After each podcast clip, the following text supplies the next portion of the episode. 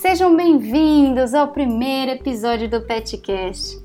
Ter mais uma forma de espalhar a minha mensagem a vocês é realmente estar um passinho mais perto do meu sonho, que é levar o conhecimento para o maior número de pessoas sobre o mundo dos nossos tão amados cães. Eu agradeço de coração você que está nos ouvindo e peço que me ajude a impactar o maior número de pessoas possíveis. Compartilhe esse podcast nas suas redes sociais e também mande suas dúvidas por qualquer meio de comunicação que você quiser. Eu vou divulgar todas as redes sociais ao final do episódio, combinado? Então fica ligado aí. Para começar, eu fiz um vídeo algum tempinho atrás para os meus seguidores do Facebook. Eu pedi dúvidas sobre comportamento animal em geral. E aí, desde então, eu pensei em responder por meio de vídeo e de texto. Mas aí eu pensei que o Petcast seria a melhor forma para isso, não é? Até preciso pedir desculpas, tá? Porque eu demorei para responder cada dúvida e foi mal, pessoal, mas a espera vai valer a pena, eu prometo. Eu vou responder as dúvidas por ordem de chegada e por conexões de temas. A primeira dúvida que eu recebi foi da França Canosa Degas, que aliás é uma grande colega que já trabalhou comigo porque tem um imenso carinho. Um beijo para você, França. Ela me escreveu: Minha amiga tem um cão que em casa não late nenhuma vez, mas quando sai para a rua ele não sabe fazer outra coisa a não ser latir.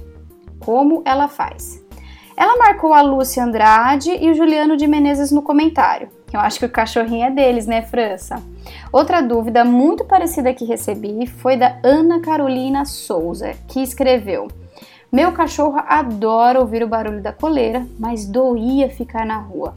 Ele sente um desespero enorme ao sair do portão e logo em seguida ele faz de tudo para voltar para casa. E eu adoraria passear com ele. São dúvidas diferentes, porém estão muito conectadas.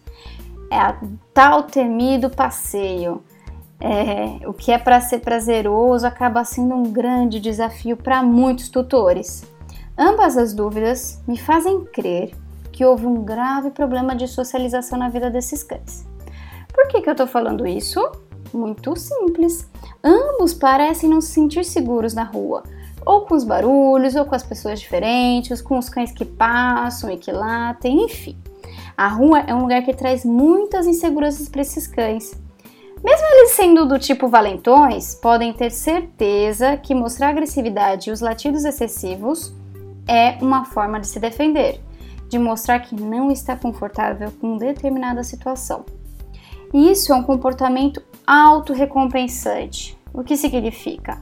Que no caso dos latidos, como a França mencionou, o cão acaba sendo recompensado pelo simples fato de latir, pois o estímulo que, que o, causa o latido, né, que, que essas pessoas, os cães e carros que passam, eles vão embora, né? Até porque na rua eles estão é, transitando e nós mesmos continuamos nossa caminhada e até aceleramos o passo quando o nosso cão resolve latir.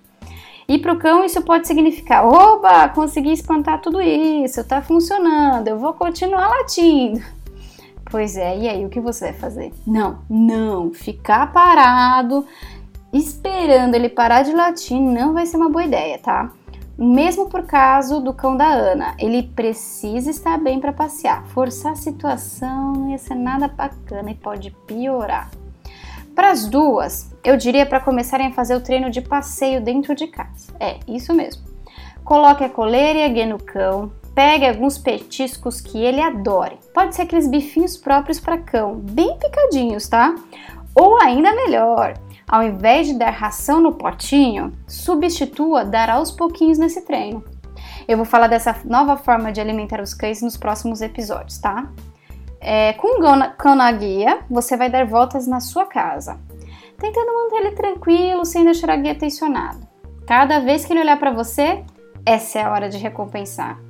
Se ele não olhar, tente chamá-lo pelo nome, diga um muito bem desse jeito, tá? Bem animado e feliz. É, dê a recompensa e continue zigue-zague na casa. Pode dar alguma tontura, cansar, mas vai firme e continua.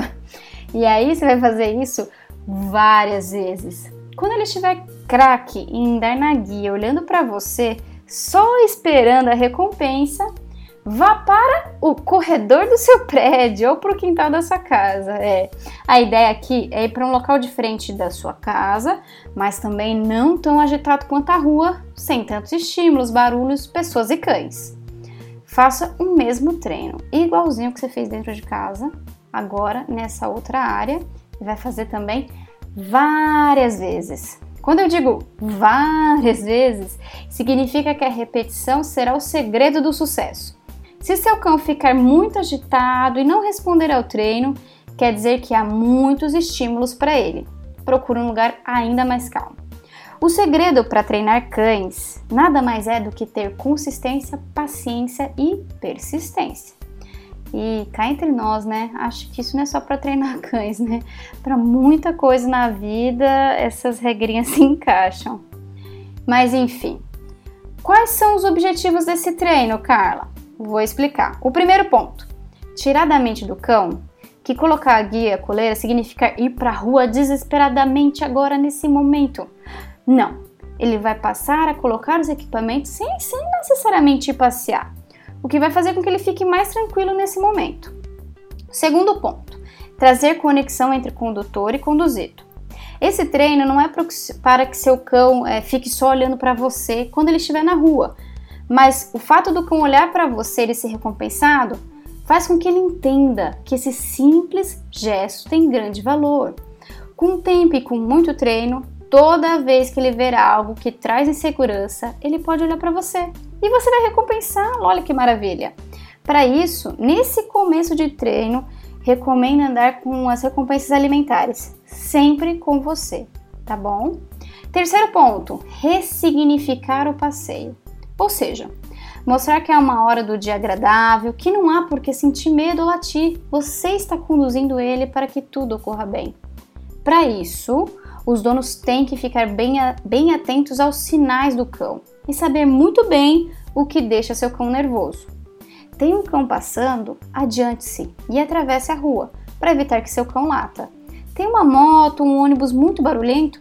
Tente ir recompensando seu cão antes deles passarem na sua frente, para ver se ele se distrai comendo e desiste de latir o sentimento.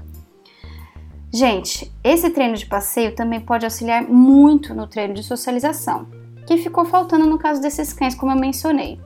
A socialização, em resumo, nada mais é que apresentar todas essas coisas, tá? Que existem na nossa sociedade. Pessoas diferentes, animais e cães, é, barulhos, automóveis, é, sempre tentando fazer associação que esses elementos existem e são positivos, né? E por isso a comida preferida dele vai ser nossa aliada. O cão que está longe significa petisco. A pessoa estranha significa petisco. Estar na rua significa várias recompensas. E assim por diante. Vale ressaltar que ser gradual na exposição dos estímulos para facilitar a resposta do cão também é a dica de ouro para esse treino. Vá com calma, hein? Vou esclarecer isso sempre aqui, tá? Isso é um pouquinho do que eu faria com estes cavos, mas que não, ser, não chega a ser metade de tudo que tem que ser feito no treinamento focado em cada caso. Além de ser essencial conhecer o cão e saber quais são esses estímulos que causam tanto medo ou, ou tantos latidos. Mesmo sendo uma pequena ponta do iceberg no treinamento de cães, essas mudanças podem ajudar e muito. Nossos cães sentem mais, se, se sentem mais seguros e confiantes com simples mudanças na rotina. O que parece muito básico, muito fácil, é um progresso e tanto. Podem começar agora e me diga, tá funcionando? Você tem um cão em casa que causa qualquer agitação durante o passeio? Faça o treino você também. É isso, gente. Siga a Pet Coach nas redes sociais. Nosso Instagram, Instagram, Facebook, Snapchat e YouTube tem o mesmo nome. É Pet Coaching BR. P-E-T-C-O-A-C-H-I-N-G. BR. Tudo junto. Nosso site petcoachingbr.com. No Periscope, eu costumo fazer pelo menos uma transmissão por semana é arroba Carla Ruas, procura lá. Ou ainda você pode me escrever. mandar suas dúvidas, sugestões, críticas, fica à vontade. Meu e-mail é carla.ruas@petcoachingbr.com. Esse foi o primeiro episódio do Petcast, o podcast da Pet Coaching. Então é isso. Muito obrigada pela sua audiência e eu te vejo no próximo episódio do Petcast.